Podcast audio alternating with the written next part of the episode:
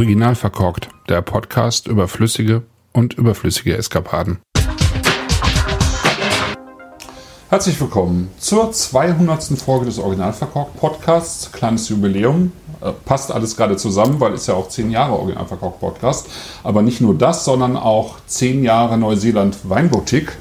Und aus diesem Grunde machen wir eine Live-Sendung. Ich habe zu Gast Petra und Hilmar Naubert die vor zehn Jahren eben diese Neuseeland Weinboutique gegründet haben für Endkunden. Ja, genau. Und äh, dann noch Wiener Bonus äh, für den äh, Handel. Handel, genau. Und ähm, ich freue mich, dass ihr hier seid. Hallo. Hallo, wir freuen Hallo. uns sehr.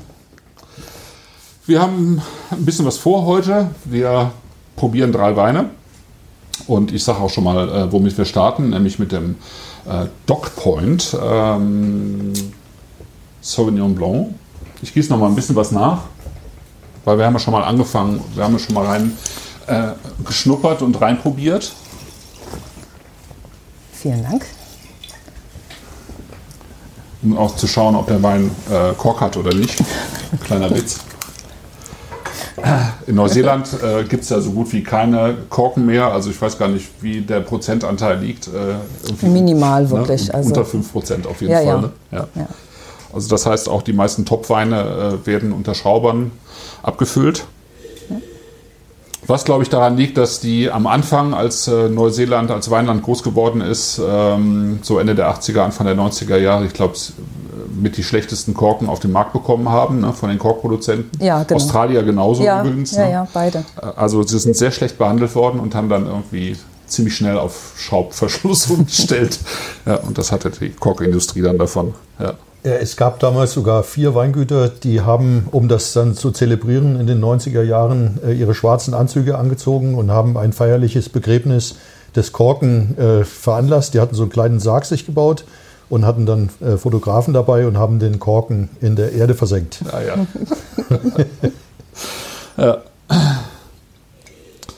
Wir haben, wir starten sozusagen mit dem Getränk, ähm, mit diesem, mit einem neuseeländischen Wein, der tatsächlich ja stellvertretend für einen Großteil des neuseeländischen Weinbaus steht, Sauvignon Blanc. Also Neuseeland ähm, hat jetzt nicht unbedingt eine lange Weinbautradition, auch wenn die ja im 19. Jahrhundert angefangen haben mhm. mit mit den ersten ähm, Weinbergen, hatten dann aber eine sehr lange Zeit der Prohibition, viel länger als in den USA, sodass äh, das eigentlich erst so in den 70er Jahren so ein bisschen weitergegangen ist. Ne?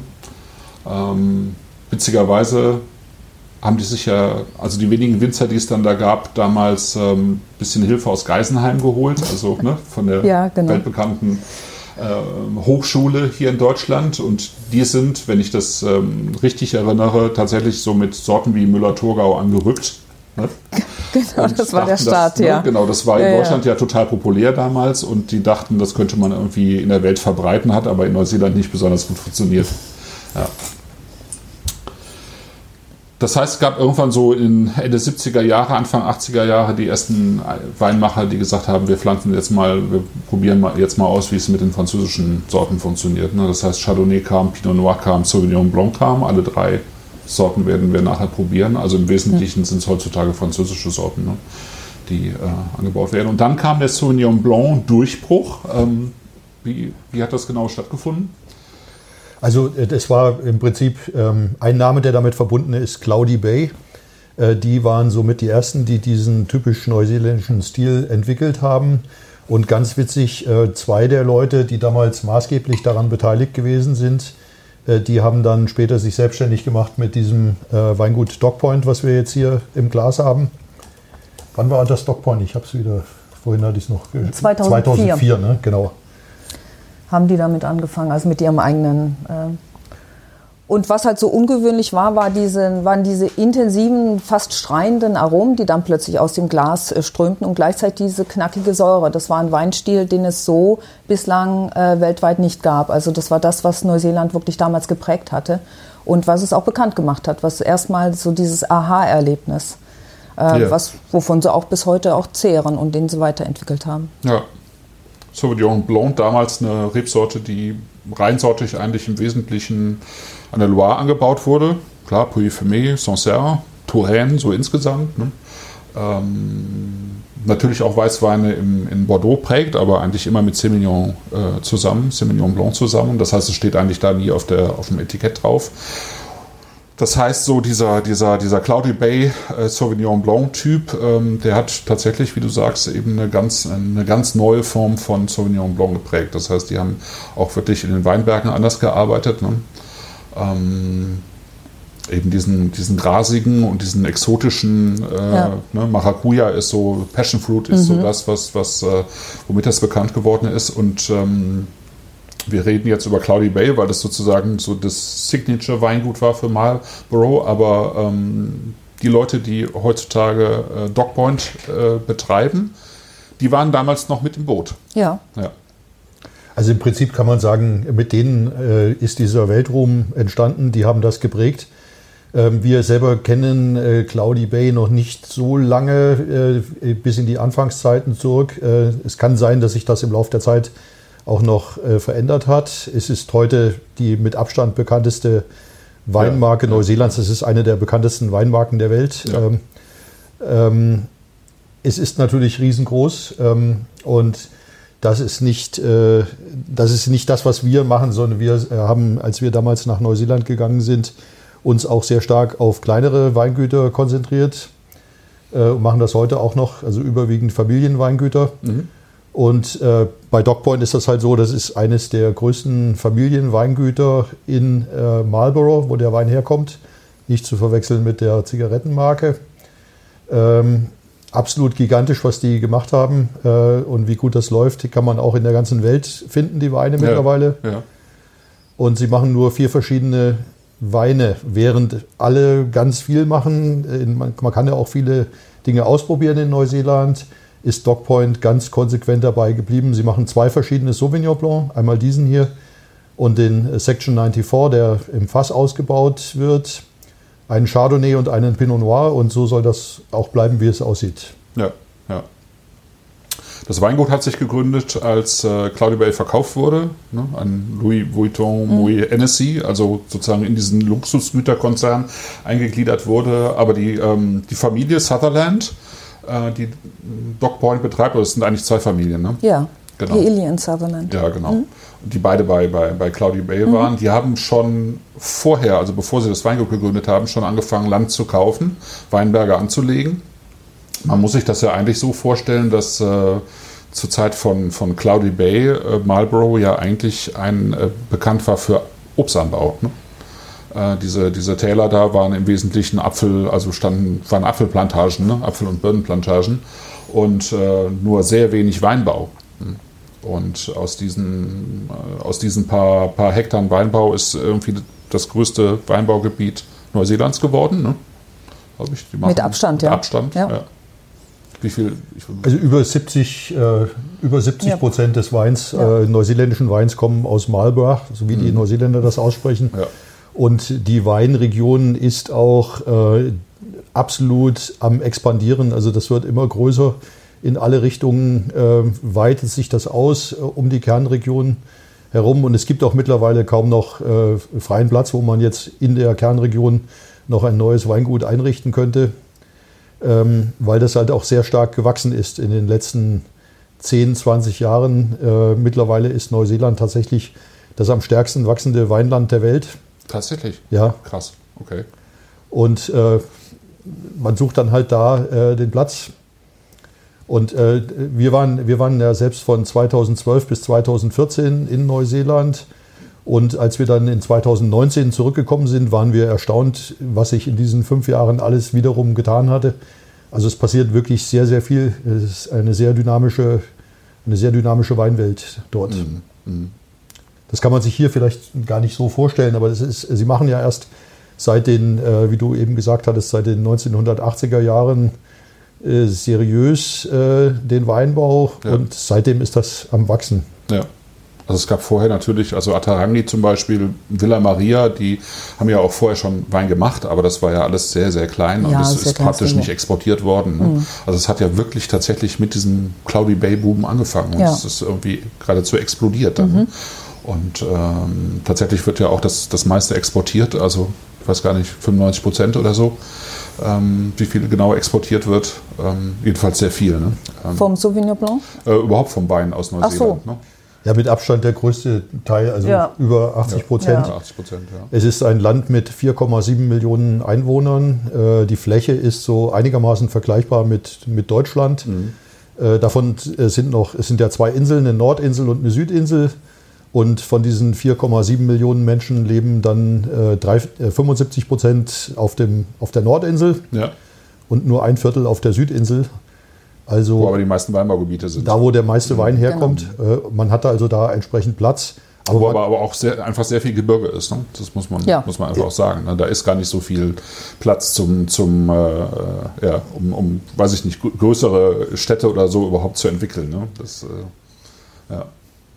Ja, ja, auf jeden Fall haben sie äh, mehr Platz, um Wein anzubauen, als Leute, um ihn selbst zu trinken. Ja, ja. Außerdem sind sie, glaube ich, auch äh, passionierte Biertrinker. Also es gab, als ich da war, wirklich sehr viele kleine Mikrobrauereien. Also so wie das bei uns dann auch populär wurde irgendwie ne? mit den mit dem Craft-Bieren, die gab es da schon in viel größerem Maße Ja. damals, ne? als, ich, äh, als ich da war. Ja, und 19, als wir das letzte Mal da waren, hat sich das nochmal gesteigert. Also da sind noch einige mehr dazugekommen. Auch tatsächlich sehr, sehr gute Qualität. Ne? Also, Ja. Wisst ihr, wie viel Hektar insgesamt äh, in Neuseeland unter Reben stehen? Eigentlich schon, ja. Ja. Aber es, es sind, ich so viele, es ich sind hatte so das viele eigentlich, Zahlen. Ne? äh, Ja, ja, genau. Ich hatte das eigentlich auch irgendwie äh, gedacht, ich könnte es mir merken, aber ich habe es ehrlich gesagt auch irgendwie ähm, nicht mehr ganz auf der Pfanne. Aber wenn wir äh, irgendwie nach, nach Marlborough schauen, wie viel haben wir denn in Marlborough? Das sind äh, äh, 30.000 Hektar etwa. Dann haben wir insgesamt, keine Ahnung, vielleicht so um die 70.000.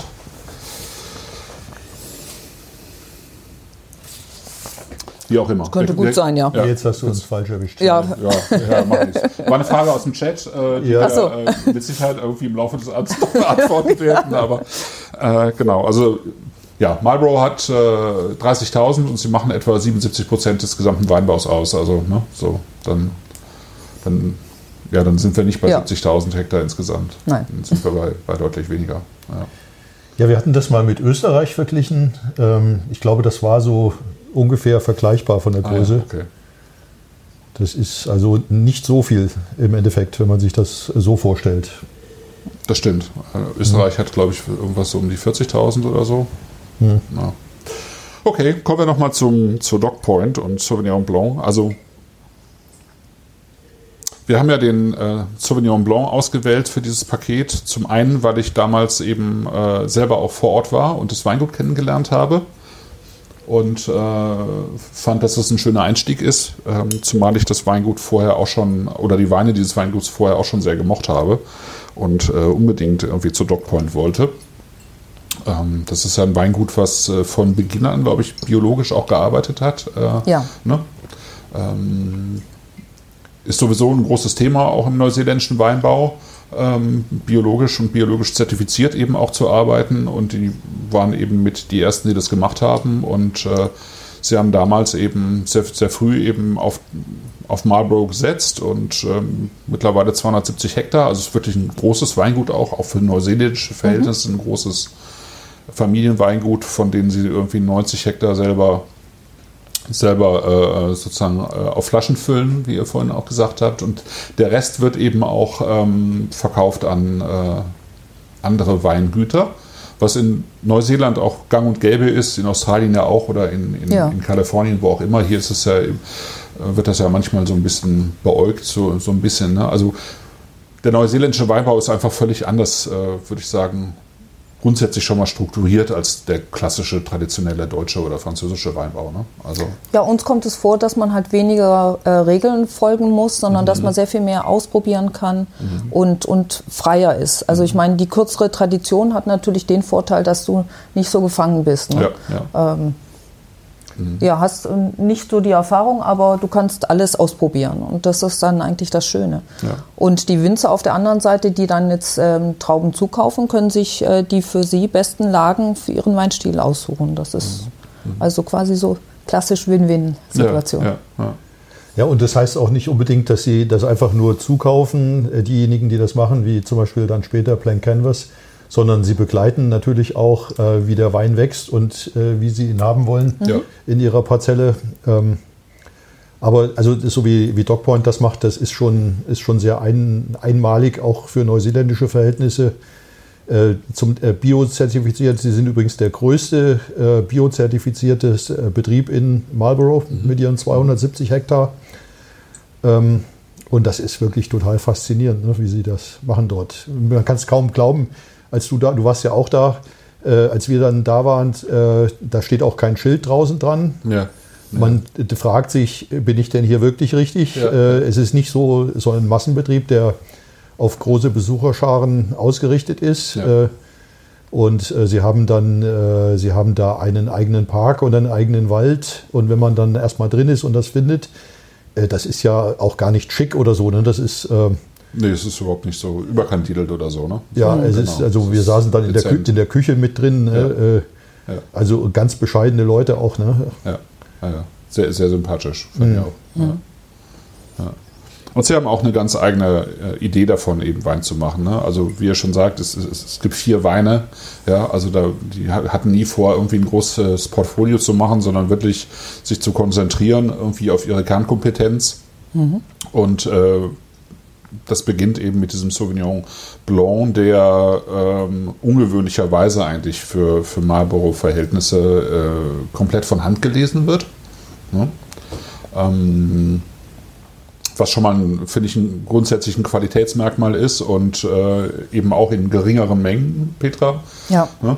Ja, Also ähm, die Erntemengen, also erstmal wird es äh, sehr ähm, schon im Weinberg sehr reduziert und dann bei der Lese ähm, achten sie sehr darauf, ähm, dass auf das Traubenmaterial, dass das gesund ist und äh, äh, ernten so ähm, circa so zwischen ähm, 20 und 30 Prozent weniger als der Durchschnitt in Marlborough. Also achten sehr stark auf die Qualität, was natürlich noch zusammen mit einer Biozertifizierung äh, auch noch toll ist. ja, in der Tat. Und äh, ein äh, unglaublicher zusätzlicher Arbeitsaufwand Ja. äh, bei so einer Fläche. Ja. Äh, sie ähm, entrappen den Wein nicht, also er wird unentrappt gepresst. Mhm. Also als Ganztraube. Ganztraubenpressung. Ähm, und äh, das Ziel ist es, einen Wein zu machen, der nicht so laut schreit, der nicht so viele flüchtige, äh, tropische, grasige Aromen hat, wie viele äh, typische Marlboro Sauvignon Ja, Blancs das ja. haben, sondern ähm, es ist ein Wein, der wirklich auch dafür gedacht ist, dass man ihn auch lagern kann. Also was wir jetzt haben, ist der 2020er Jahrgang. Ähm, den kann man, kann man jetzt trinken natürlich. Ja. Aber man kann ihn auch noch viele Jahre oder noch einige Jahre auf jeden Fall aufbewahren. Dadurch, dass er nicht diese, diese vordergründigen Primäraromen hat, äh, wird er wunderbar reifen. Ja, ja also ich finde es hier eben auch spannend. Also ich denke schon, dass so der typische Marlboro Sauvignon Blanc, damit er eben diese ganzen Aromen auch bekommt, also nicht nur im Weinberg darauf getrimmt wird, sondern eben auch äh, relativ kühl vergoren wird, weil kühle Vergärung einfach diese, diese äh, Aromen nochmal pusht. Also ähm, wenn man zu kühl vergärt, dann bekommt man halt diese Eisbonbon-Aromen äh, in, in die Weine. Auch das hat man bei einfachen Sauvignon Blancs gerne mal. Ähm, aber insgesamt sind es dann halt extrem expressive Nasenweine sozusagen und am Gaumen ist es dann eher so der einfachere Wein. Ne? Äh, Das hier ist ja anders. Das ist einfach äh, von der Nase her, finde ich, schon sehr fein. Also man, man hat schon ganz klar so eine Marlboro-Nase drin, finde ich. Ne? Ähm, wobei wir vorhin, als wir das äh, uns schon mal eingeschenkt haben, auch dachten, ja, es ist ähm, manchmal ist es flintiger, da hat man mehr diese reduktiven Noten, diese Knallplättchen-Aromatik. Das hat man jetzt hier wenig. Ne? Es ist ein, also sehr dezent, also man merkt es schon und es gehört ja auch ein bisschen, finde ich, zu Sauvignon Blanc dazu, dass man so ein bisschen äh, Rauch, rauchige Aspekte hat. Ja. Ne? Aber es ist halt nicht, äh, es ist halt auch nicht so diese, diese, diese laute Maracuja-Note, nicht dieses laut grasige, sondern es ist alles sehr, sehr fein, finde ich, schon eingewoben in den Mhm. Wein. Ne? Für mich so ähm, ein paar so Zitrusaromen, also Ja. so Ja. Zitronen, Zitronenschale so ein bisschen oder Grapefruit. Ja, Ähm, ja.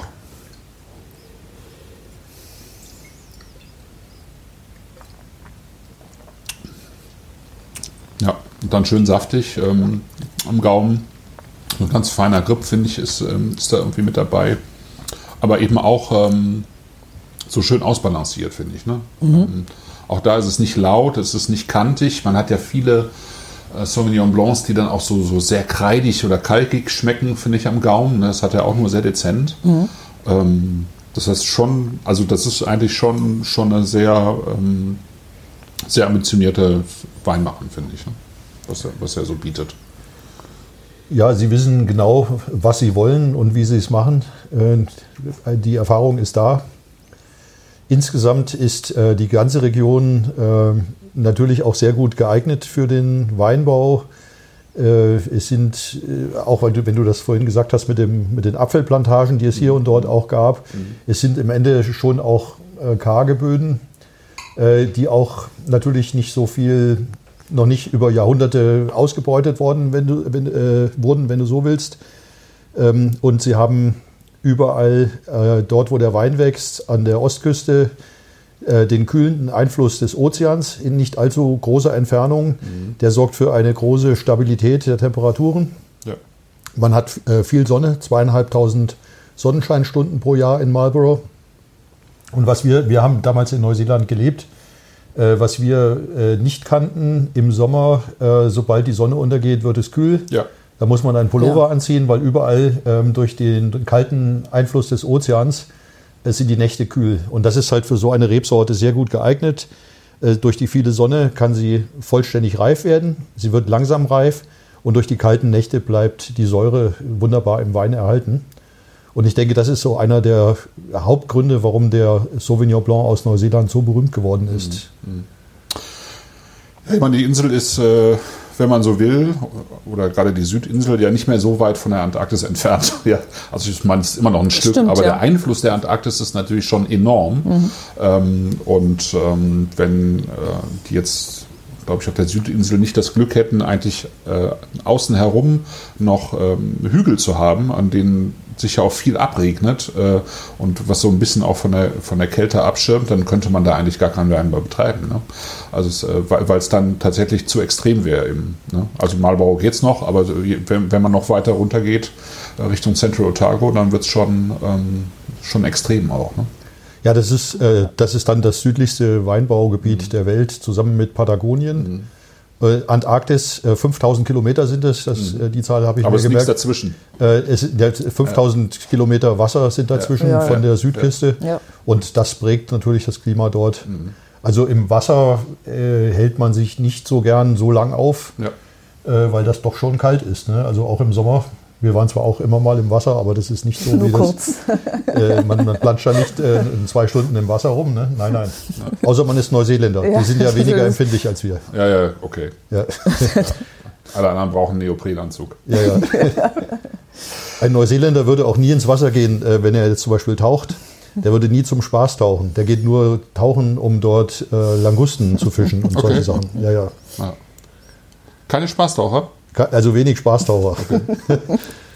ja, ihr habt, ihr kennt euch gut aus. Ihr habt den Laden vor zehn Jahren gegründet und ihr habt den gar nicht hier in Deutschland gegründet, sondern in Neuseeland. Ähm, wie kam es überhaupt dazu? Wie seid ihr auf Neuseeland gekommen? Wir haben beide äh, lange in der Industrie gearbeitet, äh, in der Konsumgüterindustrie in Deutschland und bei uns kam irgendwann eine Phase, wo wir gesagt hatten, da haben wir jetzt keinen Bock mehr drauf. Mhm. Wir wollen was anderes machen. Und äh, wir wussten, dass wir gerne ähm, woanders sind auf der Welt. Wir wussten, dass wir Wein lieben. Ne, dass wir haben uns damals, wir haben in München gelebt. Wir haben viel, sind viel in die Toskana gefahren und haben dort Wein gekauft, haben Weinseminare besucht und mhm. das war so ein, schon ein sehr ausgeprägtes Hobby von uns. wir haben verschiedene Ideen gesucht, was, was würde uns denn Spaß machen, was können wir machen. Und so kamen wir, kamen wir auf das Thema Wein.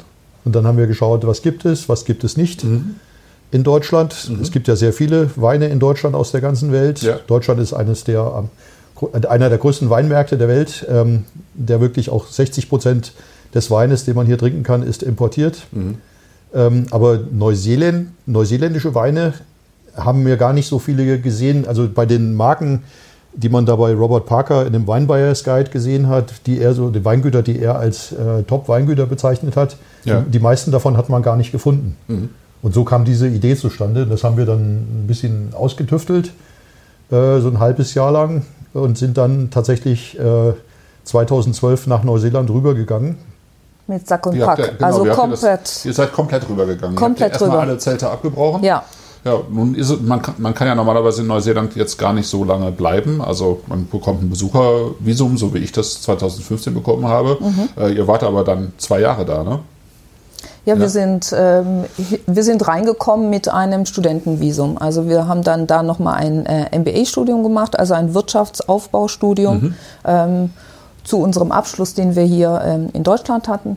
Und äh, da so kamen wir ins Land rein, so konnten wir auch bleiben und so hätten wir auch bleiben können. Also danach dann auch noch. Und ähm, Na, nach Abschluss des nach Studiums? Abschluss, ja, Ah, hast du wenn dann man eine dort Zeit, den Abschluss macht, habt ihr Genau. noch hättet ihr noch eine Zeit gehabt, um einen Job um, zu finden. um Job zu finden, um dann da zu Also bleiben. man hätte, genau. man hätte Okay. ungefähr drei Jahre hätte man äh, Zeit gehabt, um einen Job zu finden. Okay. Äh, das hätte man wahrscheinlich so lange nicht gebraucht. Aber das war gar nicht unser Ziel. Wir wollten ja unser, unser eigenes Ding machen. Mhm. Und wir haben tatsächlich von Neuse wir haben eine neuseeländische Firma gegründet. Äh, Das ist in Neuseeland nicht so kompliziert wie hier. Ja. Äh, Das war an einem, Sonntag, an einem Sonntagabend im Tongariro Nationalpark. Während wir mit unserem Wohnwagen durch das Land gereist sind, haben wir dort abends in- eine neuseeländische Firma gegründet. Und mit der haben wir dann angefangen, aus Neuseeland Wein zu exportieren und nach Deutschland zu importieren. Okay. Da hatte, das Zoll hat uns am Anfang erzählt, das geht nicht, können Sie nicht machen. Äh, ging aber doch und äh, haben wir dann gemacht. Welcher Zoll? Dort Der der deutsche der Zoll. deutsche Zoll. Ja, ja, das geht, natürlich geht das. Also Ja. man braucht eine deutsche Mehrwertsteuernummer ja. und dann kann man auch als ausländische Firma in Deutschland äh, Geschäfte machen. Und das, die habt ihr von Neuseeland aus beantragen können oder musstet ihr in Deutschland unterschreiben? Äh, in- nein, in das ging, das ging tatsächlich äh, online. Ja. Erstaunlich. Immer schön. Aber also solche Telefonate, wenn man dann mit dem Zoll in Dresden telefoniert hat, das hat man natürlich schon in Neuseeland, in der neuseeländischen Nacht gemacht. Ja. Und so war es dann auch. Ne? Also wir hatten dann einen Webshop, wir haben einen Fulfillment-Partner gehabt in Deutschland, der unsere Weine lagert und versendet. Aber es haben dann nachts um drei die, äh, das Telefon ge hat geklingelt und dann wollten Leute etwas über Wein wissen. Ja. Und wir haben dann kurz die Augen geöffnet und haben uns versucht, schnell Naja, zu du, konzentrieren. weil ich bin da nicht und dann ansprechbar. haben, wir, dann haben wir dann über den Wein geredet, aber das geht auf Dauer natürlich so nicht. Nee, nee. Ja, und so kamen wir dann auf die Idee, dass es dann vielleicht doch besser ist, nach zwei Jahren wieder zurückzugehen. Aber im Prinzip hat das sonst quasi reibungslos geklappt, ja? Also ja, ja, äh, dort, dort sozusagen die Weingüter suchen, äh, das Ganze nach Deutschland zu verschiffen und mit so einem Fu- Fulfillment-Partner äh, das Ganze hier zu verteilen. ja, ja. Okay. Also äh, es haben eigentlich, es hat keiner mitgekriegt, dass wir ähm, auch nicht in Deutschland waren. Ne? Wir hatten Ja. eine, eine deutsche Telefonnummer, das heißt, Ja. die kam dann einfach in Neuseeland raus. Ah ja, und äh, Über Skype. und über Skype, also das ging alles wunderbar. Ja. Und habt ihr direkt für, für Endkunden und für Handel ähm, das Ganze aufgezogen oder erstmal für, für Endkunden? Für Endkunden war Ja. unser erster Schritt, ja. Also es war damals verblüffend, äh, der Webshop war live und es kam gleich am nächsten Tag die erste Bestellung rein. Wow. Äh, Das war total, das hätten wir selber nicht erwartet, dass das so schnell geht. Und es waren am Anfang auch schon Restaurants dabei. Ne? Äh, Nur das funktioniert nicht wirklich. Also man muss dann schon, man muss schon da sein, man muss persönlichen Kontakt haben. Und so kamen wir dann deswegen dann auch wieder zurück nach zwei Jahren. Aber wir haben in der Zeit haben wir den Grundstock gelegt. Mit wie vielen Weingütern seid ihr zurückgekommen? Also wie viel hattet ihr da schon im Programm? Angefangen haben wir mit vier, äh, vier Weingüter, Atarangi, Lawson, Stra Hills und noch zwei weitere, mit denen wir heute leider nicht mehr arbeiten. Und als wir zurückgekommen sind, hatten wir, glaube ich, so acht bis zehn Ja. oder acht, wahrscheinlich acht. Es wurden eigentlich jedes Mal äh, mit, jeder, mit jedem Export wurden es dann etwas mehr. Und am Anfang wirklich eine gemischte Palette. Ne? Eine gemischte Palette Eine Wein mit, vi- mit Palette, vier ja. Weingütern drauf. Also deswegen. Einmal alles aber scharf. Mhm. Cool. Aber also was halt wirklich äh, so faszinierend für uns war, wie freundlich die Leute waren, zu denen Ja. wir hingekommen sind. Und niemand von denen hatte irgendein Problem damit, äh, mit uns zusammenzuarbeiten. Mit zwei Leuten im Wohnwagen zu sitzen. Ja, Ja, genau. Und, äh, so Und die noch nichts hatten, ne? außer Ja. eine, eine Idee. ja wir Ja, hatten ja. Visi- Ja. Visitenkarten hatten wir gedruckt. Ne? Ja, das stimmt, ja. Ja. Nee, also für die Neuseeländer war das, äh, die fanden das spannend und die hatten da kein Problem mit. Ne? Und das ist jetzt über zehn Jahre her. Also nächstes Jahr, dann sind wir schon im elften Jahr. ja. Die Zeit rast. Wie viele Weingüter habt ihr jetzt im Programm? Jetzt sind wir ähm, über 20. Ja, das ist schon eine stattliche Anzahl. Ja. Ja. Und ist auch nach wie vor am Wachsen. Ja. Ähm, wir entdecken immer wieder neue Weingüter. Ähm, Eins davon nehmen wir gleich ins Glas, ne? Ja, ja genau. Ja. Sind wir Ein gutes genau Stichwort. Probieren wir mal Chardonnay aus Hawke's Bay.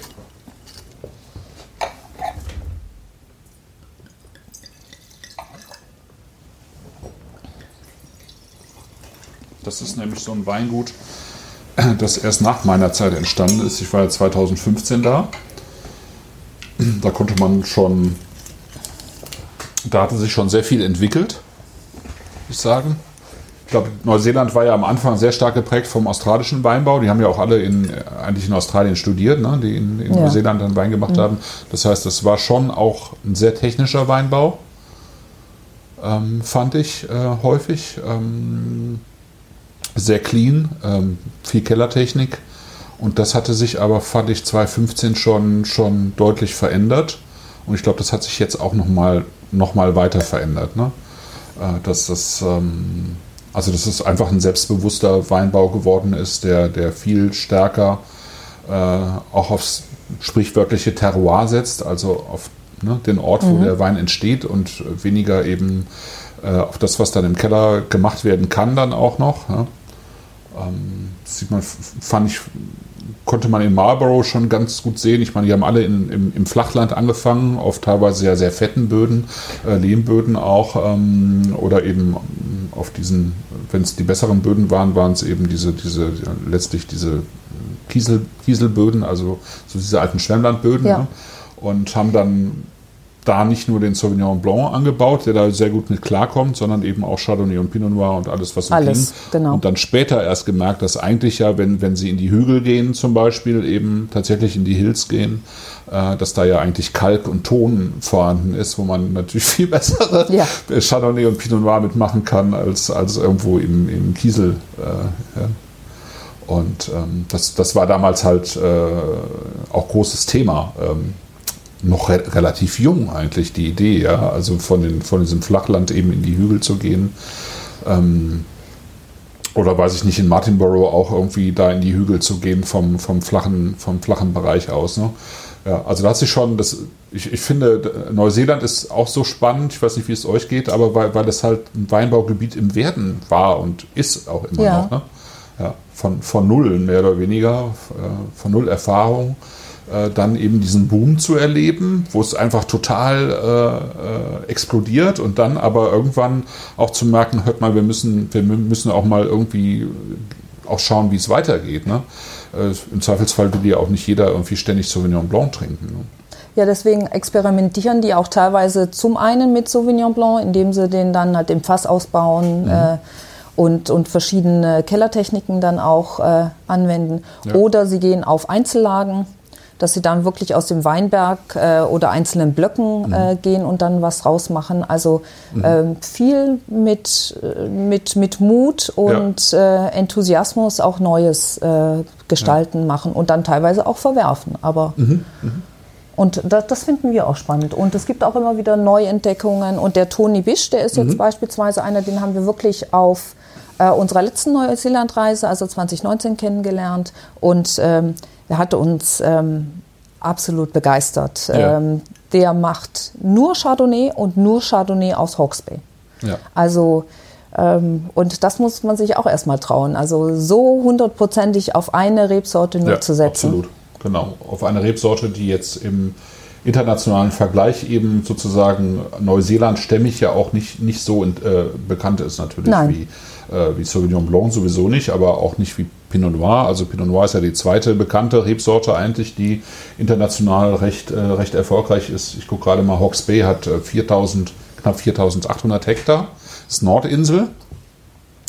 Äh, ist deutlich wärmer, ne? hat äh, einen anderen Einfluss, äh, ist insgesamt ein ganzes Stück weit wärmer, auch glaube ich ein bisschen trockener als, als die äh, Bereiche auf der Südinsel, wenn ich, wenn ich das ähm, richtig abgespeichert habe. Und es ist tatsächlich interessant, dass äh, dort äh, das, äh, der Sauvignon Blanc nicht die führende Rebsorte ist.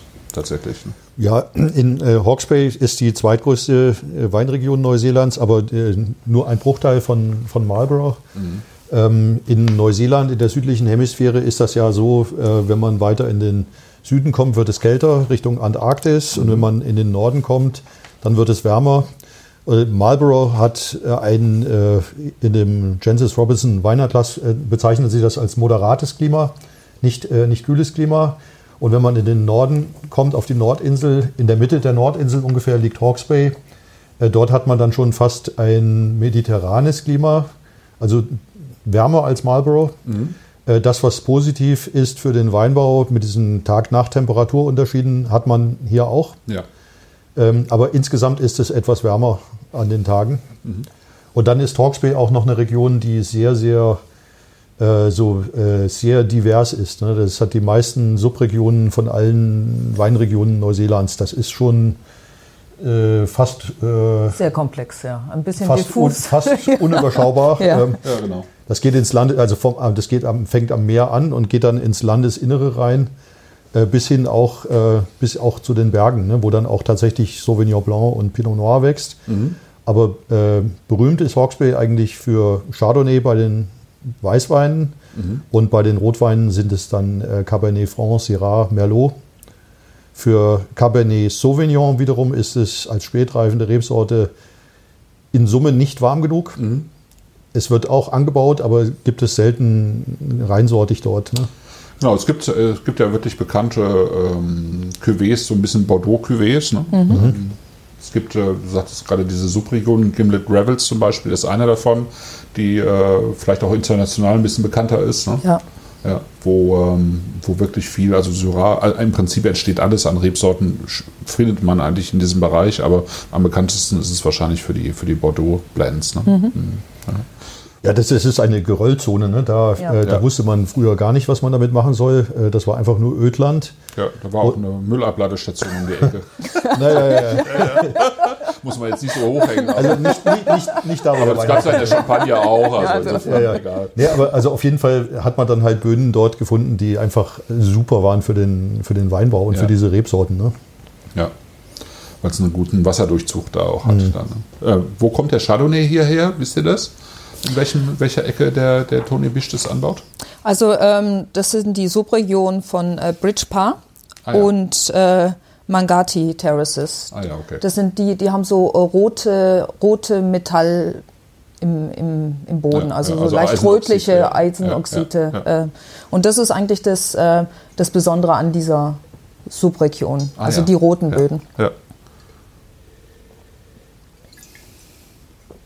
Ja, der Name hat mir tatsächlich vorher, also bevor ihr äh, das angesprochen habt, und ihr wart ja mit ihm auch unterwegs, mit Toni Bisch jetzt in Deutschland, ne? Ja. äh, auch gar nichts gesagt. Also ähm, das war noch vor meiner, also nach meiner Zeit, als ich da war, gab es den noch nicht als eigenständigen Weinmacher. Ihr sagtet, der war bei Ripon in Central Otago, was ja auch einfach ein sehr berühmtes Weingut ist. Ja. Ja. Und ähm, hat ähm, Sacred Hill mitgegründet in, in Hawke's Bay Mhm. Und hat sich dann äh, auch entschieden, ähm, mit seiner Frau gemeinsam ähm, seine eigene Marke zu gründen unter ähm, Tony Bisch. Ja, unter seinem Namen. Ja. Also wir kannten ihn auch nicht. Auf unserer letzten Neuseeland-Reise haben uns andere Winzer auf ihn aufmerksam gemacht. Kennt ihr Tony Bisch? Ne? Also bei Manowar beispielsweise, hat er, da, da fiel dauernd dieser Name. Und dann haben wir gedacht, wir kennen den nicht und alle reden von ihm. Da müssen wir hin. Äh, Der hat ein, äh, sein, äh, seinen Weinkeller, äh, seine Winery ähm, ist ähm, in Napier Mhm. Das ist die Hauptstadt von von, von Hawke's Bay. Ja. Regionalhauptstadt, ja. Also seine Urban Winery und bekannt geworden, neben seiner jahrzehntelangen Tätigkeit bei Sacred Hill, wo er auch überwiegend Chardonnay gemacht hat, auch ganz berühmten für neuseeländische Verhältnisse, äh, ist er damit geworden, dass er ähm, diese Eier nach Neuseeland gebracht hat. Ah, ja, okay. Betoneier, die er selber herstellt mittlerweile und auch an andere Weingüter verkauft in Neuseeland. Und er war der Erste, der mit dem Betonei Wein gemacht hat in Neuseeland. Und er ist generell der allererste überhaupt, der in einem hölzernen Ei, äh, in einem Eichenei einen Chardonnay ausbaut. Und damit hat er natürlich für ein wenig Aufmerksamkeit gesorgt. Denn wenn man da reinkommt, dann stehen dann diese Geräte dort, die sind golden angestrichen und angestrahlt. Ähm, das hat schon so einen, so einen bleibenden Eindruck. Ja, schon, schon gutes Marketing sozusagen. Ja, das, das kann er gut. Ja. Ja, ja, wirklich. Und der Wein jetzt, also jeder seiner, äh, wie viel, fünf verschiedene Chardonnay macht er. Jeden, jeden dieser Weine baut er anders aus. Und den, den baut er im Barrique aus. 200. Das hier, ne? Ja. Genau. Ja. Da ist ja auch dieses goldene, sozusagen aufgeschnittene Holz da. Ja, genau. Ja, genau. Ja, ich habe das zum ersten Mal im Glas und finde es sehr sexy, muss ich sagen. Weil er auf eine sehr angenehme, schöne, dezente Art und Weise mit, äh, ähm, mit diesem allgegenwärtigen Reduktionsnoten umgeht, mit diesem Flint-Touch, ne? äh, was, was er auch hat, aber eben sehr zurückhaltend. Ne?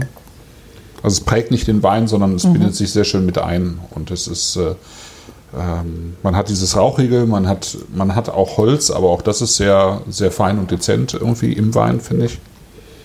Und ansonsten hat man eben auch viel frische Noten äh, mit drin und das mag ich einfach auch bei diesen neuseeländischen Chardonnays sehr gerne. Also, dass es eigentlich immer sehr frische Weine sind. Ne?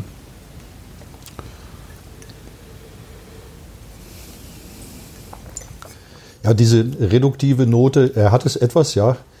Ähm, Er will es aber nicht haben. Andere haben das ja teilweise äh, sehr extrem betrieben. Er will diese ausbalancierten Weine haben, elegante Weine, ähm, die auch eine Komplexität haben. Also man kann viel drin entdecken, wenn man sich langsam damit beschäftigt. Aber alle seine Weine haben alle nicht, äh, nicht irgendwelche Kanten, die Leute abstoßen könnten. Wir bekommen eigentlich fast nur positives Feedback, egal mit wem wir diese Weine verkosten. Ja. Das ist schon ungewöhnlich, kann man sagen fast. Ist insgesamt noch nicht so bekannt. Ne? Also der hat Nein. irgendwie bei Robert Parker hat der, war ja so eine der Top 100 Entdeckungen vorletztes Jahr, glaube ich, Ja, mit der, dem 18er der Jahrgang. 18er, genau.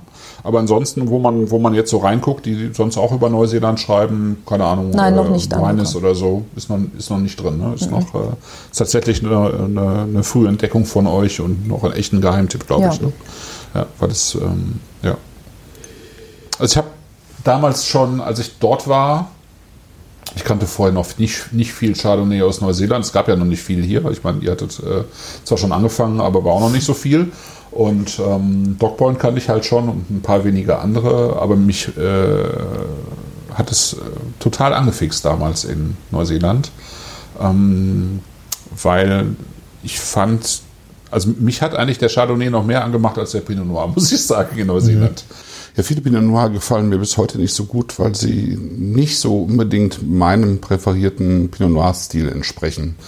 äh, muss ich sagen. Ähm, wir haben heute auch einen Pinot Noir, weil mir das wiederum ganz gut gefällt, weil Marlborough, finde ich, einen recht äh, eigenständigen äh, Pinot Noir-Stil hat, der sich deutlich von den anderen unterscheidet. Ähm, was, was mir äh, selber besser gefällt. Aber bei Chardonnay war ich eigentlich von, von Anfang an überzeugt. Also ich meine, ich bin als erstes bei, bei Manowar gelandet, die auch schon einen interessanten Chardonnay hatten. Der hatte zwar, der war schon, das ist ja noch weiter im Norden, schon auch nochmal wärmer von, Ja. vom ganzen Typ her, ne? Ist schon klar. Aber ähm, je weiter das dann runterging, desto kühler wurde der, der Chardonnay eigentlich. Aber was sie ja alle irgendwie prägt, ist, dass die mehr oder weniger immer den gleichen Klon haben. Irgendwie einen, den sogenannten Mendoza-Klon, der sehr locker und kleinbeerig ist, relativ dicke Schalen hat und ähm, tatsächlich eine, eine gute Säure, äh, Säurestruktur bietet ne, in den Weinen. Und äh, ich glaube, da haben sie tatsächlich auf, den, auf einen, äh, aufs richtige Pferd gesetzt in, in Neuseeland. Ja. Äh, wi- äh, Wir finden äh, das äh, oder fanden das von Anfang an immer schon schade, dass äh, es hauptsächlich der Sauvignon Blanc war, äh, der für den Neuseeland berühmt geworden ist. Nicht, weil wir den nicht mögen, sondern weil Neuseeland einfach so viel mehr zu bieten hat und ähm, die absolut größte Vielfalt bei, bei unseren Verkostungen, die wir erleben, äh, mit Chardonnay aus Neu ist tatsächlich der Chardonnay aus Neuseeland, ne, der eine Bandbreite hat äh, von Nord nach Süd. Und man sagt ja auch beim Chardonnay, das ist der, der Winzerwein, weil der Winzer halt viel machen kann, je nachdem, wie er ihn Ja, in ausbaut. der Tat. Ähm, Das ist auch ein, ein bisschen ein Problem, finde ich manchmal, ne? weil diese Weine natürlich, egal jetzt ob aus Neuseeland oder Frankreich oder Deutschland oder woher auch immer, sie ja die ersten Jahre erstmal vor allen Dingen nach, äh, nach Keller schmecken, ne? also nach dem, wie sich der Winzer entschieden hat, wie er ihn ausbaut. Ne? Ja, das finde ich manchmal ein bisschen anstrengend. Ja, man kann, man, man kann es halt auch übertreiben. Ne? Ähm, Ja, und, oder genau. man weiß halt genau, was man tut und wie man das machen muss, äh, weil man halt schon so viel Erfahrung hat. Und dann ist das wirklich eine total spannende Rebsorte. Mhm. Aus, Absolut. Nicht nur aus Neuseeland, aber auch aus aber, Neuseeland. Aber eben gerade auch aus Neuseeland. Und wir haben es uns halt auf die Fahnen geschrieben, von Anfang an äh, zu zeigen, was es noch alles zu, äh, zu bieten hat, dieses Weinland. Mhm. Und auch der Pinot Noir ist ein Riesen, ein Riesen- ein Riesenfeld, ne? Riesenfeld, mit den ja.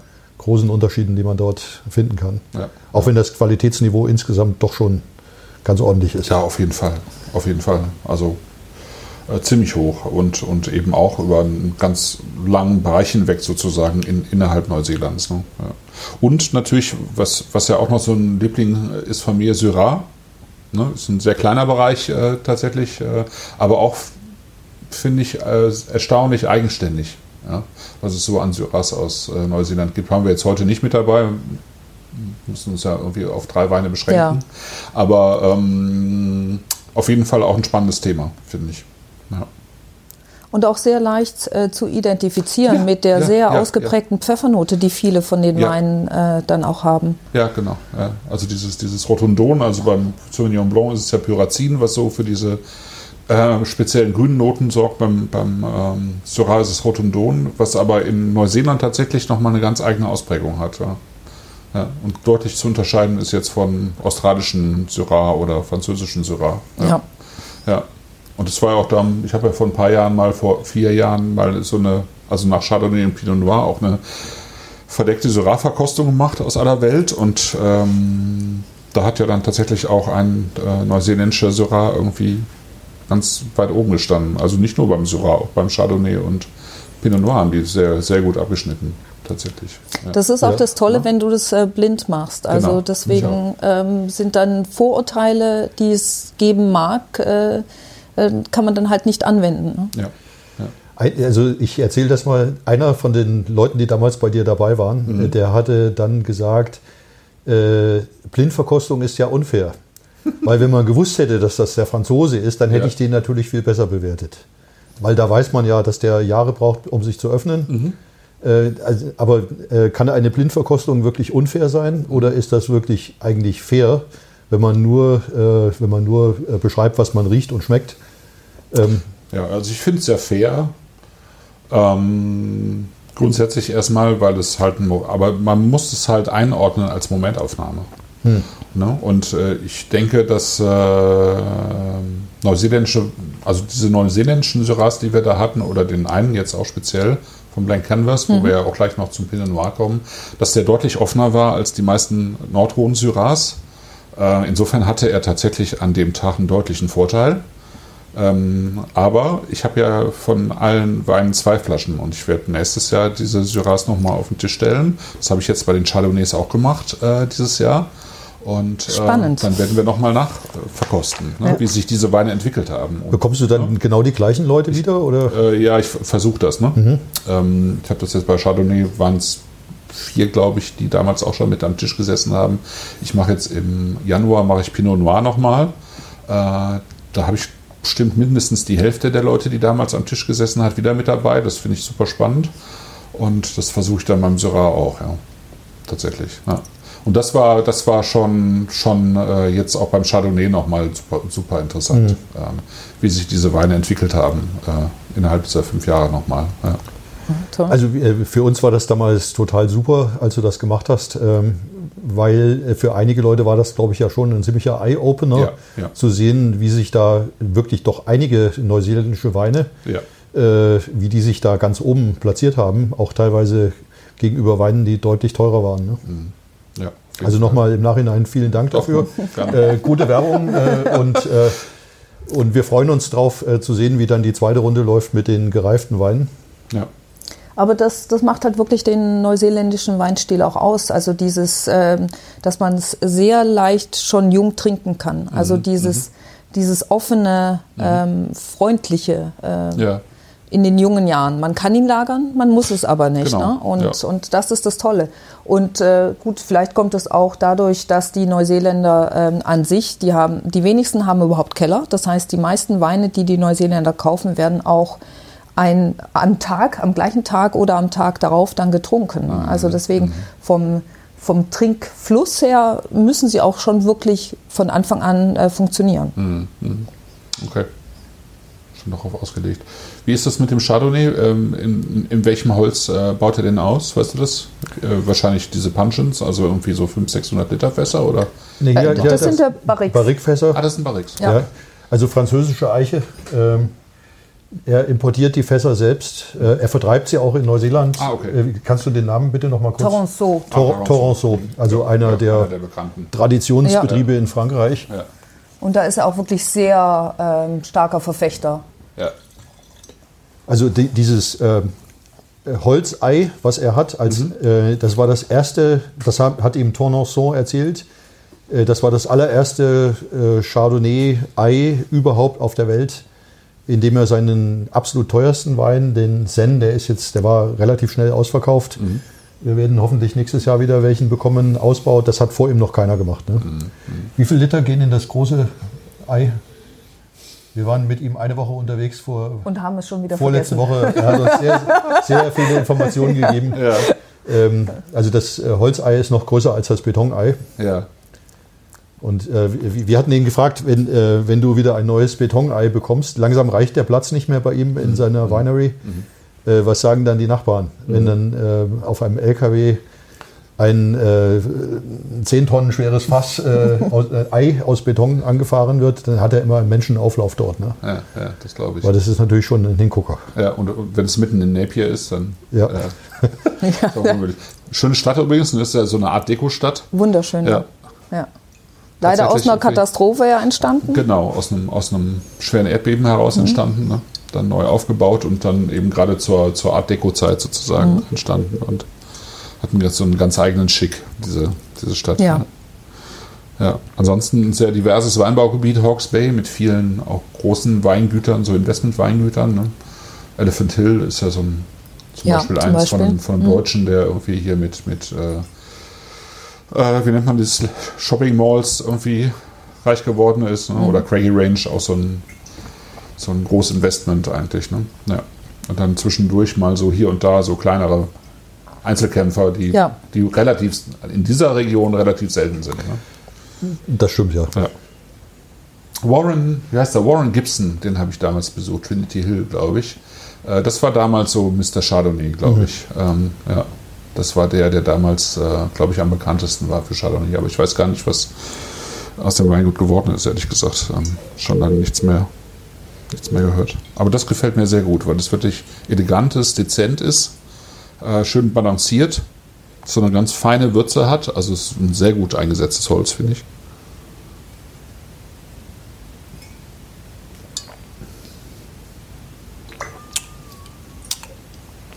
Schöne cremige Textur, schön griffig, schöne Länge hat und eben wirklich auch eine sehr angenehme Säurestruktur mit dabei ist. Äh, Vielleicht noch mal kurz zum Thema Lagerung. Seit wir äh, neuseeländische Weine importieren, das sind ja wie gesagt jetzt über zehn Jahre, lagern wir natürlich auch immer Weine bei uns selbst ein. Und äh, man kann sie A in der Regel sofort trinken. Nur die wenigsten machen das so, dass man erst noch drei Jahre warten muss oder zehn, bis man sie überhaupt trinken kann. Aber auch nach zehn Jahren äh, sind die, äh, die Weine, die wir, die wir dann auf, äh, aufmachen, äh, in der Regel auch noch gereift ne, und sind in einem sehr, sehr guten Zustand. Also man kann sie auch lagern, auch mit dem Schraubverschluss. Ja, das, was ein großer Vorteil sein kann. Ne? Also für, fürs Lagern, weil es einfach langsamer sich verändert natürlich. Ne? Weniger Luft eindringt. Ne? Kommt ja, also konstanter auch natürlich. äh, Und du hast keine Ausfälle. Ne? Also Du hast keine Ausfälle. Ne? Du hast keine Korken, die, die stärkere Luft reinlassen. Ne? Also das, das Weingut Atarangi aus, äh, aus Martinborough, die waren äh, damals äh, eine der ersten, die das dann auch gemacht haben. Ähm, die sind einer der Top-Produzenten für Pinot Noir hauptsächlich, dass sie in den 90er Jahren angefangen haben, parallel zu produzieren. Sie, sie, sie sind auf äh, Schraubverschluss umgestiegen, haben aber gleichzeitig immer noch einen Teil Ja. unter Kork Ja, gelassen ja. und haben dann nach zehn Jahren haben sie die Weine rausgeholt und haben mit amerikanischen Sommeliers äh, Blindverkostung gemacht und haben immer Kork versus äh, Schraubverschluss getestet. Und es gab keine wirklich äh, signifikanten Unterschiede, was die Alterung betrifft. Also der Schraubverschluss hat leicht gewonnen. Ähm, Weil er ein bisschen frischer. ja. Die Aromen waren etwas frischer äh, oder die Weine waren etwas frischer, die Aromen ein bisschen präsenter als bei dem äh, Ah ja, Unterkork. Okay. okay. Also es Es, es gab oder? anfangs mal Leute, die gesagt haben, äh, Wein kann gar nicht altern unter Schraubverschluss. Wir haben, als wir damals dort gewesen sind, in Marlborough äh, auch äh, 15 Jahre alten Pinot Noir getrunken, Ja. der 15 Jahre unter Schraubverschluss gereift ist und der war wunderbar gereift. Ne? Also wir, wir begrüßen das. Es gibt keine Probleme. Ja. Ja. Ja, und äh, ihr sagtet im Vorgespräch, dass äh, ihr eine Lieferung von Dogpoint erwartet mit 2011er Sauvignon Blanc, ne? Genau. Ja. Wir hatten Also direkt vom Weingut und äh, einfach mal elf, elf Jahre gereifter Sauvignon Blanc. Ja, Wovon ja die meisten ausgehen, dass das auch nicht funktioniert. ja. Ja, die hatten, als, als wir zuletzt da waren, äh, haben wir in einem der tollen Restaurants in Marlborough, äh, gab es den 2012er Dog Point Section 94, äh, den hatten wir dort zum Essen bestellt. Ja. Und da, der hat uns so umgehauen, äh, dass wir dann mit denen gesprochen haben, haben gesagt, hey, können wir nicht diesen Wein auch haben? Weil die haben einen kleinen Keller, wo sie solche Weine zurückhalten und haben die bisher aber fast nur in Neuseeland an die Top-Restaurants äh, verteilt. Und seit, äh, ja, seitdem ist das eigentlich so, dass wir diese gereiften Jahrgänge importieren. Ja. Den 2011er hat, uns, äh, hat er uns geschickt äh, und wir haben den probiert. Wir waren begeistert davon, in welchem Zustand dieser Wein ist. Ne? Ja. Also die elf Jahre merkst du ihm in keiner Weise an. Ja, ja bin ich auch super. Also gespannt. jedenfalls nicht, was Ja. negative äh, Aspekte betrifft. Ne? Ja, ja. Da darfst du gespannt sein. Cool. Und also, um, um das ehrlich zu sein, das sind dann halt auch Sachen, die macht außer uns niemand. Und das, Ja. deswegen machen wir sowas besonders gern. Ja, das glaube ich. Ja. Ja, sehr cool. Ja, kommen wir zum dritten Wein, oder? Gehen wir wieder zurück nach Marlborough. Es gibt ja noch einige andere Weinbaugebiete, die auch super spannend sind, aber ich finde, das bot sich hier jetzt gerade an, weil ich äh, finde, dass Blanc Canvas ja im Prinzip noch ein recht junges Weingut ist, aber mit zwei sehr versierten oder einem sehr versierten Ehepaar, die jetzt, glaube ich, beide Master of Wine sind, ne? Oder Nein, nur sie, Nur nur sie. sie. Okay, Nur die also er ist derjenige, der irgendwie, keine Ahnung, äh, 40 Weinjahrgänge gemacht hat, also 20 in Neuseeland und 20, glaube ich, Es sind sogar jetzt schon über 50, oder wenn über ich dich 50 ja, übersehen. ja, ja, ne? ja. Äh, Und äh, genau. Und die sind irgendwie aus dem Nichts gestartet und sind aber ziemlich schnell durch die Decke gegangen mit ihren Qualitäten. Ja, die haben ähm, 2013 haben die angefangen mit einem grünen Veltliner, interessanterweise. Es war der erste Wein, also es ist schon. Total. Äh, Das macht ja auch Sinn. Ne? das macht Mit- Sinn, mit ja, ja. anfangen, ne? Hat mit einem Als grünen dann. Weingut. Also wir reden von Sophie und Matt. Ja, Thompson, Thompson, Ja. genau. Genau. Genau, und äh, also ähm, man hat, es war ein, äh, ein deutscher Kunde, der uns darauf aufmerksam gemacht hat. Wir kannten die auch damals nicht. Und wir waren dann auch tatsächlich die allerersten überhaupt, die diese Weine nach, nach Deutschland importiert haben. Und äh, mittlerweile ist es tatsächlich so, dass die, Und Kontinentaleuropa. äh, also ganz Europa, Also ihr habt euch auch die, sozusagen ein bisschen die Rechte für die hatten Europa wir gesichert. Genau, nee, jetzt haben sie mittlerweile haben sie schon auch in anderen europäischen Okay. Ja. Ländern Ja. äh, Aber also, Importeure. ja. Aber erstmal. Hm? Ja, Aber also Ja, macht ja auch Sinn. Also das, es hat also sich wenn, man sowas entdeckt. Ne? genau. Es hat sich super für sie entwickelt, Ja. äh, bis hin zu, als wir den Sauvignon Blanc letztes Jahr importiert haben, den 2021er, der war nach einem Monat ausverkauft. Und dann gab es keinen mehr. Dann mussten wir, mussten Sauvignon Blanc ist wahrscheinlich immer der Wein mit der größten Menge, oder? Ja, Ja. ist er. und ja. wir mussten dann elf Monate warten, bis wir den nächsten Jahrgang bekommen haben. Ist halt nicht Villa Maria. Nein, das stimmt. Ja. Aber ja, also Matt Thompson mit seinen äh, vielen, vielen Jahrzehnten äh, Erfahrung als ehemaliger Flying Winemaker äh, macht er auch weiterhin. Er hatte jetzt äh, durch Covid etwas Pause, anderthalb Jahre lang. Aber mittlerweile ist er auch wieder in Europa unterwegs. Er, Also macht, viel auch in Italien. er macht in Italien Wein. Er hilft anderen Weingütern, äh, Wein zu machen Okay. als Berater. Äh, und hat in etlichen Ländern der Welt hat er, schon, hat er das schon gemacht. Ja.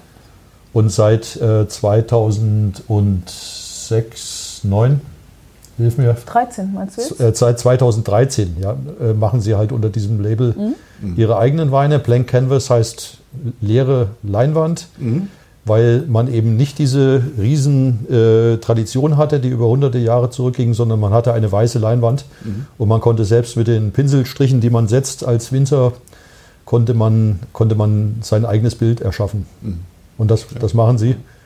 Äh, er mit seiner Erfahrung, Sophie Parker Thompson, ist seit, ich, ich glaube, seit anderthalb Jahren äh, Ja, die, genau. die erste Master of Wine, äh, weibliche Master of Wine auf der Südinsel Neuseelands. Und beide zusammen haben eine gewisse Weinkompetenz, die sie mitbringen. Ja. Ja. Ja, ich habe die Sophie tatsächlich damals noch kennengelernt, als ich in Neuseeland war. Da hatten die, das war dann gut noch nicht, aber äh, ich we- weiß auch gar nicht mehr, in welchem Zusammenhang. Auf jeden Fall haben wir uns irgendwie in Central Otago getroffen damals, ja. Ja, ja. Und da hatten- die das aber schon vor, das, das weiß ich. Ja. Und du hast sie dann ja auch in Hamburg Genau, dann äh, habe ich sie in Hamburg beide, beide dann getroffen. Genau. Als die hier vor ein paar Jahren, ich weiß, 2018 vielleicht so, 2019, 18. Ich, man, man weiß es nicht mehr. Ja. Vor Covid. Genau. ja, ja. Und äh, ich glaube, sie haben keine eigenen Weinberge. Ne? Nein. Also- das heißt, ähm, sie kaufen alles dazu, aber Ja. eben genauso, wie sie es haben wollen. Und das ist jetzt, und damit schließt sich sozusagen bei diesen drei Weinen der Kreis, eben tatsächlich einer der Weinberge von Dogpoint. Genau. Das ist der äh, Settlement äh, Weinberg, wo, wo dieser Wein herkommt, genau. Und da haben die äh, einen Blog, der nur exklusiv äh, für sie ist. Und sie arbeiten ähm, sehr stark mit dem äh, Vitikulturisten da zusammen, also vor Ort, äh, dass sie genau ähm, die Lesen äh, bestimmen oder ähm, wie viel Schnitt, Beeren, Schnitt, Schnitt ja, und alles ja. dann da drauf bleiben. Also grüne Lese machen und so weiter und so fort. Mhm. Also sehr hands-on.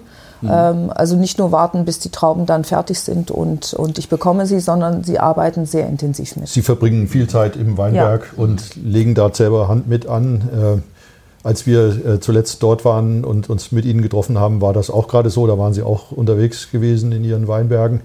Und alle Weine, die sie haben, sind alles Einzel äh, Single Vineyards, also Einzellagenweine. Und ähm, ja, also sie, sie wollen immer, sie wissen genau, was sie erreichen wollen mit dem Wein Ja. und äh, machen das auch. Also da ist nichts dem Zufall überlassen. Das ist immer alles genau so gewollt, wie es ist.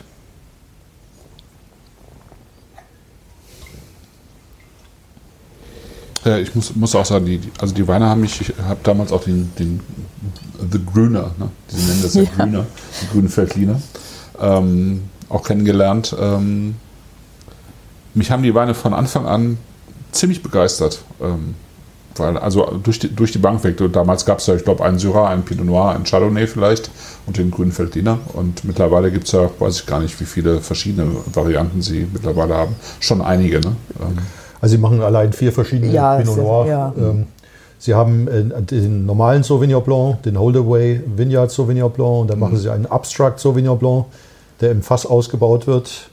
Ähnlich vom Stil wie der Dog Point Section 94. Äh, zwei verschiedene Chardonnay, einen Syrah und es gibt auch wieder einen neuen grünen.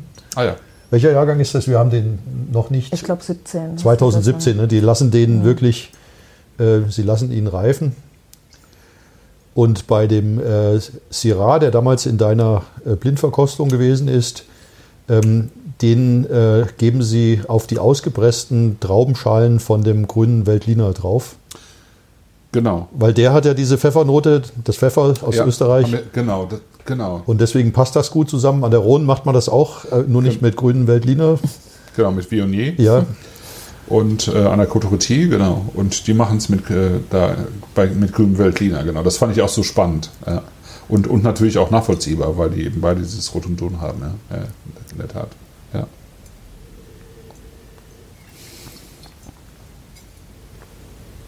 Was meinst du denn jetzt zu dem Wein? Ich finde ihn ähm, sehr elegant in der Nase, sehr offen. Das ist äh, sowieso das, ich meine, das war jetzt vorhin auch so ein bisschen harsch. Äh, also mir, mir gefallen natürlich auch Weine aus Central, also Pinots aus Central Otago oder wo auch, ja auch immer. Ne? Ich, also das war jetzt irgendwie so ein bisschen abgekanzelt, aber ähm, so vom Typ her finde ich, wirken die Marlboro Pinot Noirs ein bisschen fruchtiger und von vornherein ein bisschen offener, wenn ich das Gefühl habe, dass sie in anderen Regionen äh, sehr viel mit diesen, mit diesen sehr langen, kühlen Vorvergärungen, mit diesem Cold Soaking arbeiten und diese Weine dadurch so eine Konzentration häufig bekommen, die mir persönlich nicht ganz so gut gefällt. Ich finde, dass sie die Weingüter, die ich jetzt aus Marlborough kenne, das im Wesentlichen nicht so machen. Also dass die eigentlich eine, eine, eine etwas offenere, leicht, leichtere vielleicht, äh, etwas charmantere Variante von, von Pinot Noir machen eigentlich. Also grob gesagt. Ne? Es gibt natürlich immer Also für uns war es damals, äh, man kann sagen, die Offenbarung, als wir 2012 nach Neuseeland gegangen sind und ähm, dann das Land bereist haben, die Winzer besucht haben. Den ersten, einen der ersten Winzer, die wir damals besucht hatten, der ist leider vor kurzem verstorben, Wim Jülicher, ein Holländer in Martinborough. Mhm. Äh, bei dem saßen wir in der Küche auch wieder Küche. Bei ja. Rudi Bauer in Central Otago ja, sitzt ja, du in der Regel auch in der, in der Küche, wenn du Weine mit ihm verkostest. Ähm, der hatte dann die Flaschen schon aufgemacht, fing schon an, etwas zu erzählen. Wir kannten Pinot Noir noch gar nicht so viel. Äh, mhm. Ich hatte ja gesagt, wir waren oft in der Toskana damals, als wir noch in, in Deutschland gelebt hatten. Und es breitete sich irgendwann ein Duft in dieser Küche aus und wir haben gedacht, Unfassbar. was ist das denn? Ja. Das war der Pinot Noir, wie der dann aus dem, aus dem Glas aufgestiegen ist ja. in unsere Nase. Und ja. da waren wir dann komplett verloren. Ne? Also ja. da haben wir etwas ganz Neues entdeckt. Und, und, das ist auch wieder, also Martinborough auf der Nordinsel, das ist eine, eines der Zentren für den Pinot Noir in Neuseeland und im Süden Central Otago. Und dazwischen Marlborough, also Central Otago eher kühles Klima, mhm, mhm. Martinborough auch ähnlich wie Marlborough, moderat. Mhm. Und in Marlborough entwickelt sich das so langsam, finden wir, dass es da ähm, auch immer spannendere Pinot Noir gibt mittlerweile. Absolut, ja. Also das Weingut Fromm beispielsweise, ja. die machen auch sehr, sehr guten Pinot ja. Noir in Marlborough. Schweizstämmige ja. Ja. Winzer, ja. Die auch sehr auf äh, Einzellage, von Anfang an ja. auf Einzellage gegangen sind und damit auch einer der Pioniere waren. Weil ursprünglich hatten sie ja alle Marlborough, da war es nur mhm. äh, über die Region und äh, den einzelnen Weinberg rauszustellen, war da ein mhm. neues Konzept. Mhm. mhm. Ja. Ich habe bei diesem Wein auch so ein, so ein bisschen so eine, so eine Greidigkeit auf der Zunge. Ja, also im Chat kommt, was am, am Gaumen so ein bisschen sperrig wirkt. Nicht genau weiß, was, was gemeint ist. Ähm, vielleicht, vielleicht von der Gerbstoffstruktur her. Ich finde es jetzt gar nicht so sperrig. Ich finde eigentlich, dass es einen sehr schönen Grip hat und eine relativ angenehme, kühle, so einen kühlen Zug, der sich irgendwie durch diese Frucht zieht. Ähm ich mag eigentlich sehr gerne so diese Mischung aus einer roten und dunkelbeerigen Frucht, die er, die er hier hat, ne? Ja. Ja. Samt Kirschen aber eben auch so eine, so eine reife Kirsche, aber eben auch so eine Sauerkirsche mit dabei. Also es gibt alles immer so eine, so eine ähm, also das ist immer ein, so ein frischer Schwung, der, ähm, der, der mit drin ist. Ne? Finde ich auch, auch so eine leichte, äh, so etwas Gewürze, so ein bisschen ja. wie so Muskatnuss. Bisschen Muskat, so, so ein Hauch von Zimt, aber jetzt ja. nicht, ne? Ähm, nicht, dass das irgendwas überlagern würde, aber so eine, so eine, so eine ganz feine. Mhm. Ja. Der Wein ist auch in ähm, französischen Barrikfässern ausgebaut. Mhm. Und ähm, da haben sie auch ähm, 50 Prozent äh, Ganztraubenpressung gemacht. Ah ja. Okay. Weil sie gesagt haben, ähm, äh, dass das der, ähm, der Wein benötigt, um, um, so, um so diese Frische ähm, zu behalten. Es war ein relativ äh, warmes Jahr. Äh, Ganztraubenpressung, die haben wahrscheinlich 50 Prozent äh, Ganztrauben vergoren dann. Ne? Ja. Also entrappt. Ja, genau. genau. Ja. ja. Ja, das kann ich, das ist wahrscheinlich das, was äh, äh, der Michael im Chat als, als sperrig auch bezeichnet. Diese, ähm, diese etwas grünen, etwas härteren Noten vom, ähm, von den Rappen. Ja. Äh, grün, aber nicht, nicht unreif, ne? Aber mhm. es gibt halt dem Ganzen so eine, eine Struktur, so eine Festigkeit. Ähm, die, ähm, ja, also genau, die dem, die dem Wein tatsächlich eine, eine, Struktur verleiht. Und die natürlich auch zur Lagerfähigkeit beiträgt. Ne? Ja. Also das ist was, was dann halt äh, sich im Keller im Lauf der nächsten zehn Jahre dann vielleicht auch noch äh, ein bisschen ähm, äh, besänftigt, wenn man so will. Mhm. Ähm, kann man sicherlich mal gut ausprobieren. Ja, mit Sicherheit. Da bin ich auch fest von überzeugt. Und äh, ich meine, ich hätte ja für die Januarprobe auch ein Blank Canvas mit, mit dabei.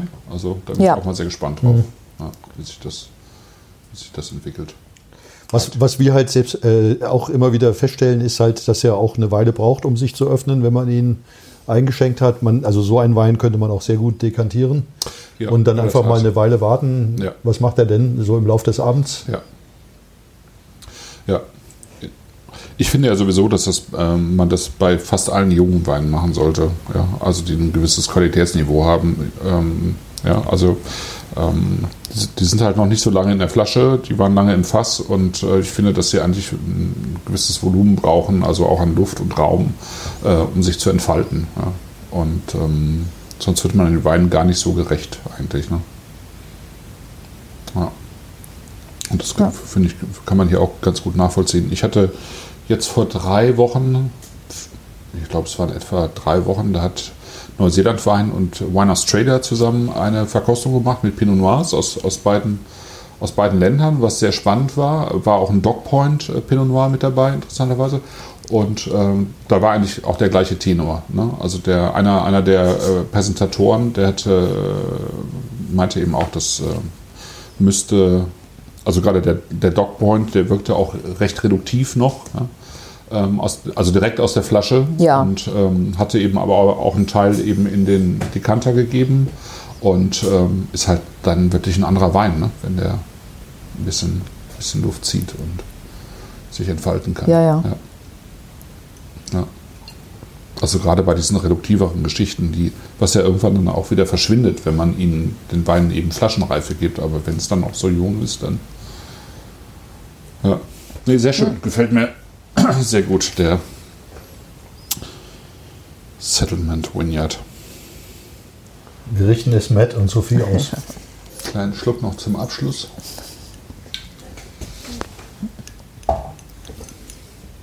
Weil du vorher deinen äh, Pinot Noir-Stil angesprochen hast. Mhm. Ähm, wie ist dein äh, bevorzugter Pinot Noir-Stil? Ähm, ich mag es halt nicht, nicht, äh, nicht allzu konzentriert. Ne? Und ich finde, wenn man, äh, wenn man zu viel, also dieses, diese kühlen Vorvergärungen macht, wo es dann schon anfängt, in den Trauben zu vergären, äh, wenn man relativ viel im Keller, äh, also bei der, bei der Vergärung arbeitet mit Unterstoßen und äh, Überschwallen, also wenn, wenn man sehr viel damit arbeitet, ähm, sehr viel extrahiert, dann mag ich eigentlich Pinot Noir nicht. Also diese Art von Pinot Noir mag ich einfach nicht so gerne. Also ich finde es eher, ich mag diese Sorte als eine leichte, als ein nicht unkomplexen natürlich, aber eher eher leichtere Wein, ja, Ja. als einen leichten frischen Wein. Nicht zu viel Holz und äh, äh, die Tendenz eben äh, vor allen Dingen zur Frische. Ja. Also hier haben wir äh, Barrikfässer, 25% sind neu, sie sind leicht getoastet. Äh, weil das ist, äh, glaube ich, so mit das Schlimmste, was man mit einem Pinot Noir dann machen kann, Ja, wenn man ja. ihnen einfach zu viel neues Holz gibt, weil dafür ist die Rebsorte viel zu filigran. Aber ich denke, das haben die hier schon ganz gut hinbekommen.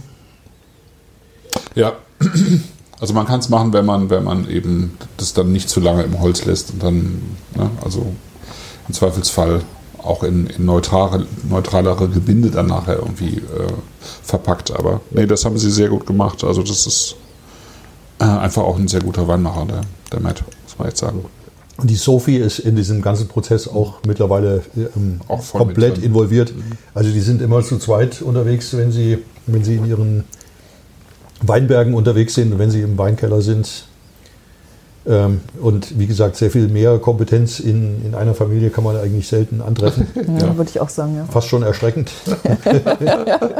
wir, waren, wir, waren, wir haben auch bei Ihnen zu Hause übernachtet ne? und Sie haben unter Ihrer Treppe haben Sie sich, ähm, haben Sie sich einen, äh, einen Weinkeller eingerichtet mit, mit Glas und haben dort wirklich einige feine Tropfen aus der Welt zusammengesammelt.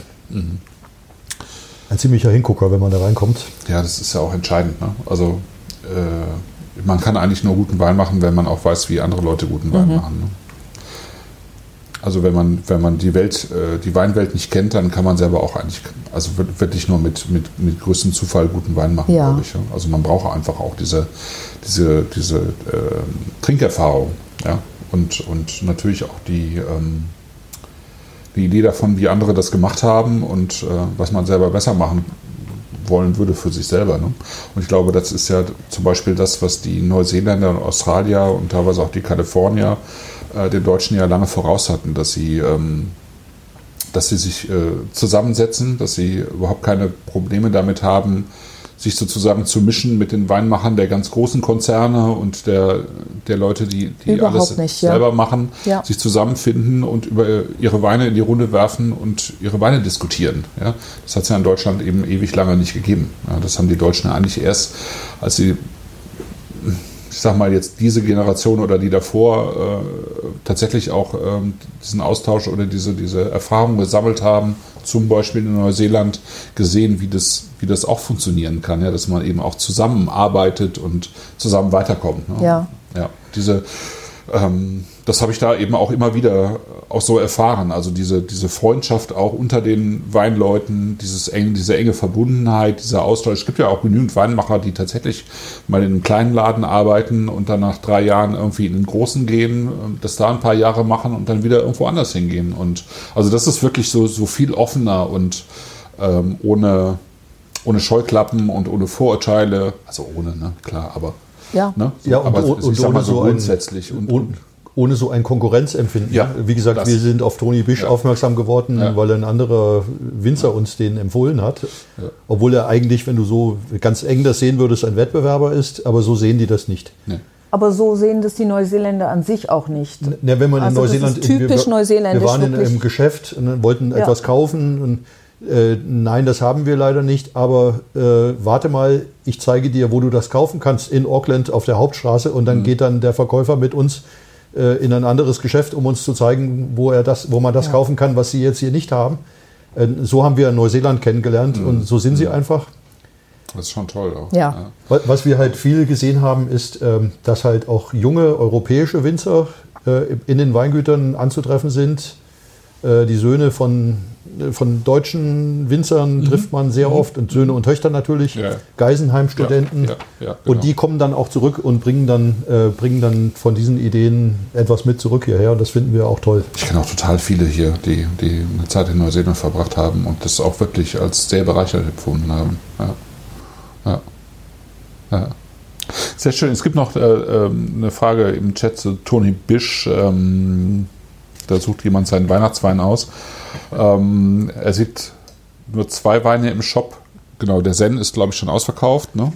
Der Skeetfield ist auch ausge ausverkauft. Ähm, leider äh, ist die Nachfrage so groß gewesen, dass wir nur teilweise hinterhergekommen sind. Äh, es sind aktuell die einzigen beiden, die wir da haben. Ja, genau. Und es gibt insgesamt fünf, die er macht eigentlich, glaube ich, oder? Eigentlich fünf, genau. Eigentlich fünf, ja. Und jeder wird anders ausgebaut. Ja. Äh, der Fat and Sassy, der wird in, in ganz großem äh, Tank ausgebaut. Mhm. Äh, Tonneau wurde gesagt, sei das deutsche Wort, aber Ina Finden meinte jetzt nein. Also es ist ein ganz großer Behälter. Äh, Ja, es ein, ist eher so, so Fuder, ein, Fudergröße. ein Teil wird in einem, Ja. äh, im Holz auch ausgebaut. Äh, das ist auch ein, da geht das bei ihm los. Mhm. Das ist auch schon ein sehr spannender Wein. Und das ist so ein, der durchgehende Faden, rote Faden bei ihm, ist diese Eleganz und diese Ausgewogenheit. Ähm, genau, den Golden Egg, den er im Betonei macht, Mhm. den Hardwood im Barrique, Genau. Skeetfield auch im Barrique und den Zen im großen Holzei. Also die Nachfrage hat uns wirklich komplett ähm, überrascht. Also äh, positiv, aber ne? ja. Leider findet jeder diese Weine gut, äh, überall, wo wir sie vorstellen. Das ist wirklich äh, für uns auch spannend. Ja. Einerseits ärgerlich, weil wir hätten gerne natürlich jetzt noch mehr davon gehabt. Ja. Es kommt ja wieder, keine Sorge, wenn, Ja. wenn uns. Aber es ist halt im Moment auch nicht so einfach. Ne? Also wir Ja. sprachen ja vorhin schon darüber, die Lieferketten sind, äh, äh, sind schwierig im Moment. Ne? ja, sehr unterbrochen. Also Katastrophe. ja, dadurch, dass Neuseeland halt am weit weg ist. Ne? ADW liegt. Ja. In Neuseeland und Australien äh, ist das für einige von den großen Schiffen äh, teilweise äh, nicht so spannend, da hinzufahren. Die lassen das dann auch schon mal aus und so ist der Fahrplan unterbrochen. Äh, aber wir hoffen, dass sich die Lage äh, jetzt irgendwann im Laufe des nächsten Jahres wieder einigermaßen normalisiert. Hm. Aber es ist, es ist schon wieder Nachwuchs unterwegs. Äh, Im Januar kommt wieder was. Ja. Unter anderem der DocPoint 2011. Genau. Unter anderem der DocPoint ja. 2011. Section 94. Und der Skeetfield. Und dann haben wir auch wieder Fat and Sassy. Also okay. auch von Tony ja. Bisch kommt wieder. Und im März wird auch wieder was kommen. Und so weiter. Es geht also weiter auf die nächsten zehn Jahre, würde ich mal sagen. Ganz herzlichen Dank, Petra und Hilmar. Es war ein sehr schöner Neuseelandabend. Vielen Dank. Mit drei sehr schönen Weinen. Vielen Dank, dass wir hier sein durften. Und ähm, auf euch. Tschüss. Tschüss.